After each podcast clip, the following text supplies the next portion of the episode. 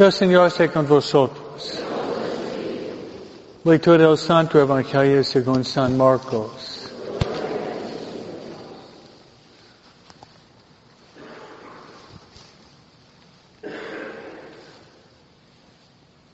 En aquel tiempo llamó Jesús a los doce, los envió de dos en dos, les dio poder sobre los espíritus inmundos. Les mandó que no llevaran nada para el camino, ni pan, ni mochila, ni dinero en el cinto, sino únicamente un bastón, sandalias, una sola túnica. Les digo, cuando entren en una casa, quédense en ella hasta que se vayan de este lugar.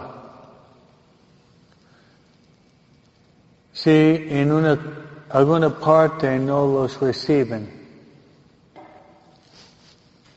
ni los escuchen, al abandonar este lugar, sacúdense el polvo de los pies como una advertencia para ellos.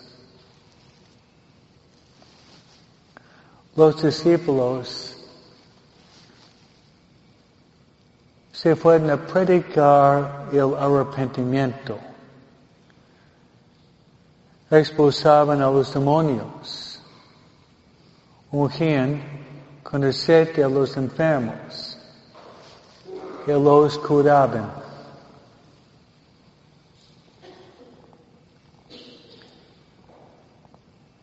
Palabra del Señor.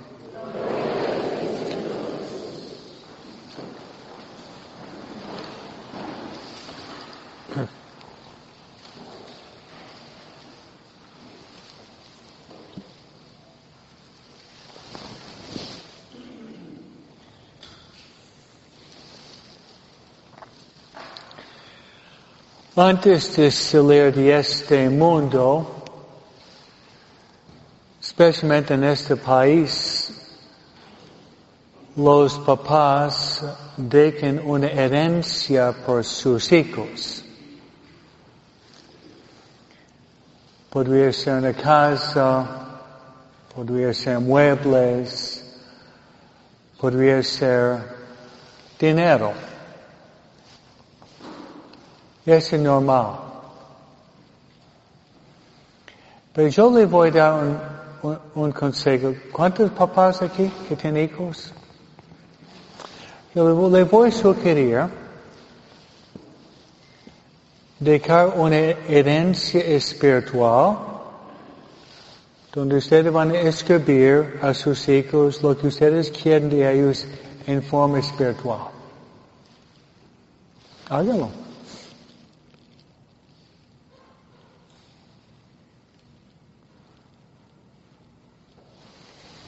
Ok, ¿qué escribirían ustedes, sus hijos, como un testamento espiritual?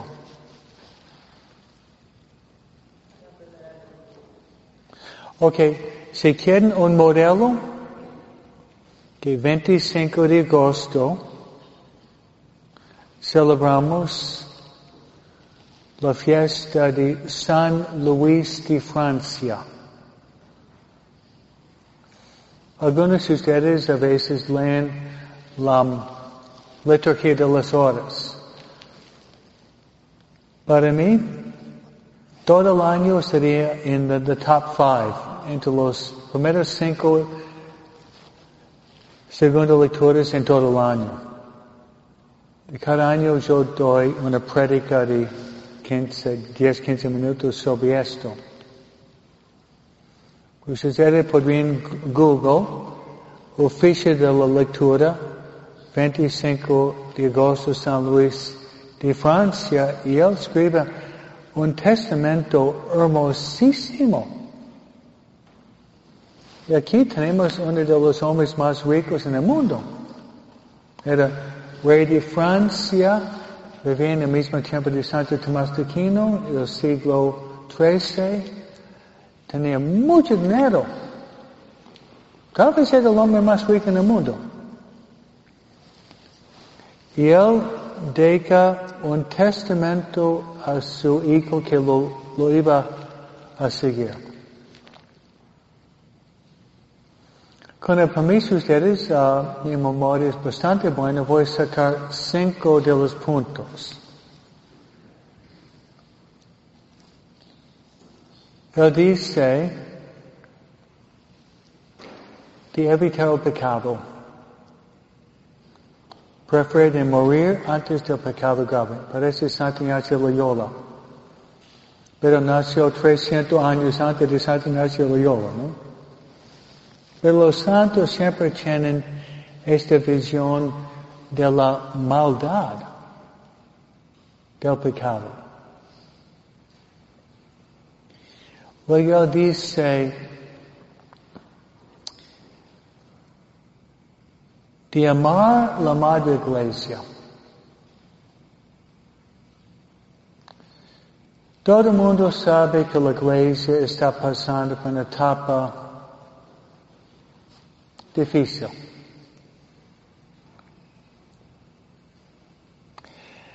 Pero si ustedes tienen doctorado en la historia de la iglesia,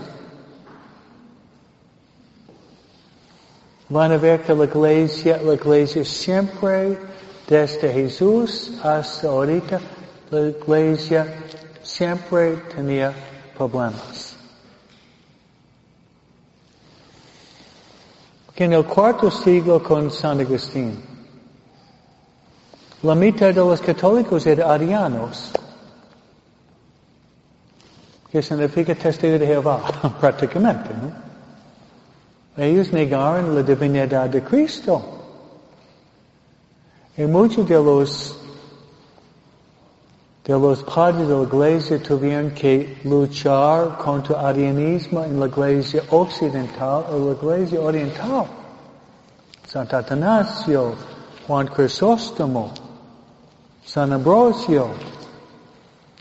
Por eso la iglesia, la siempre tiene problemas. Por eso él mantiene que nosotros debemos amar la iglesia como mate y magistra, mate y magistra, madre y maestro.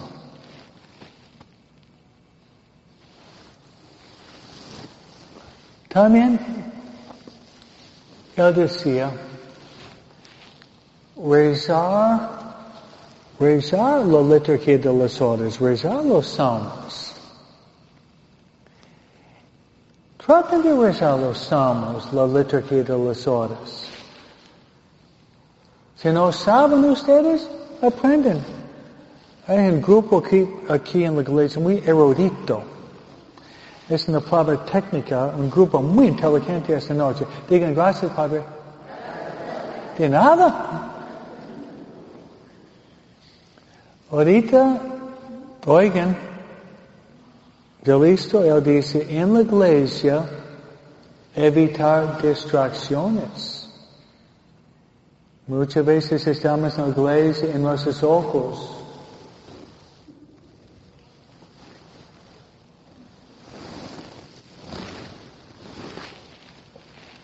Yo pienso que nosotros estamos muy distraídos en la misa a veces.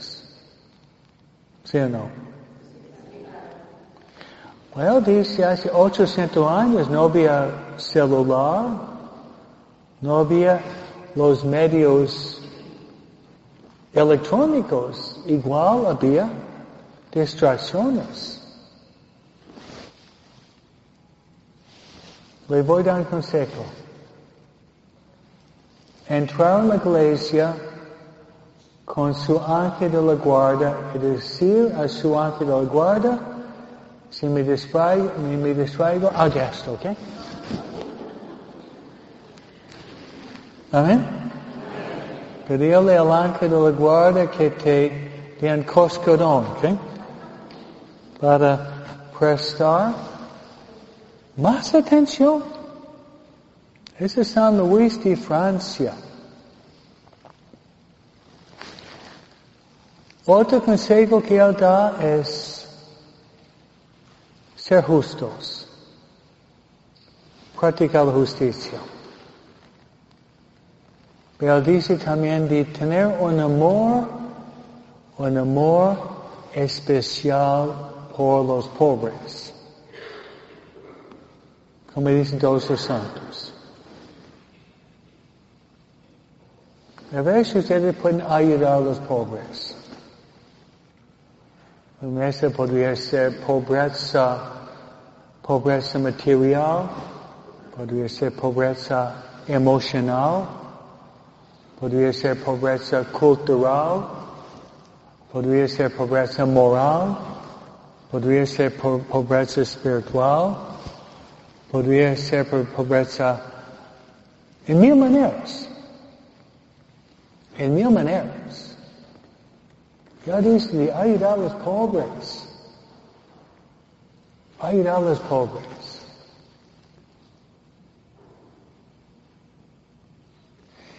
Y dice también de apoyar y promover la vida religiosa. ¿Eh? Promover la vocación a la vida religiosa. Hola. Nosotros somos sacerdotes, pero somos religiosos también sustantivo, no adjetivo, ¿no? Que tengamos franciscanos, salesianos, jesuitas, dominicos, pero especialmente oblatos. Amén. Promover la vocación a la vida religiosa y sacerdotal.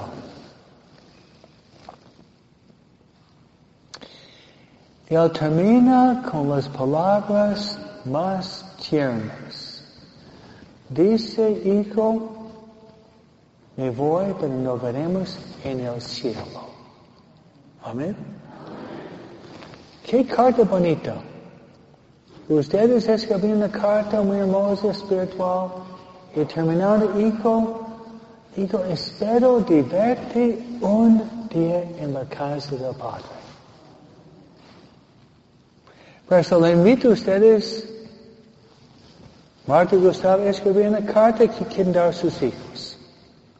Porque siempre uno piensa en, la herencia económica, que siempre causa muchos problemas, ¿no es cierto, no? Pero ¿por qué no dejarle en una herencia espiritual consejos que ellos van a leer hasta la muerte, ojalá que van a escribir a sus propios hijos su testamento espiritual. Amén. Así sea.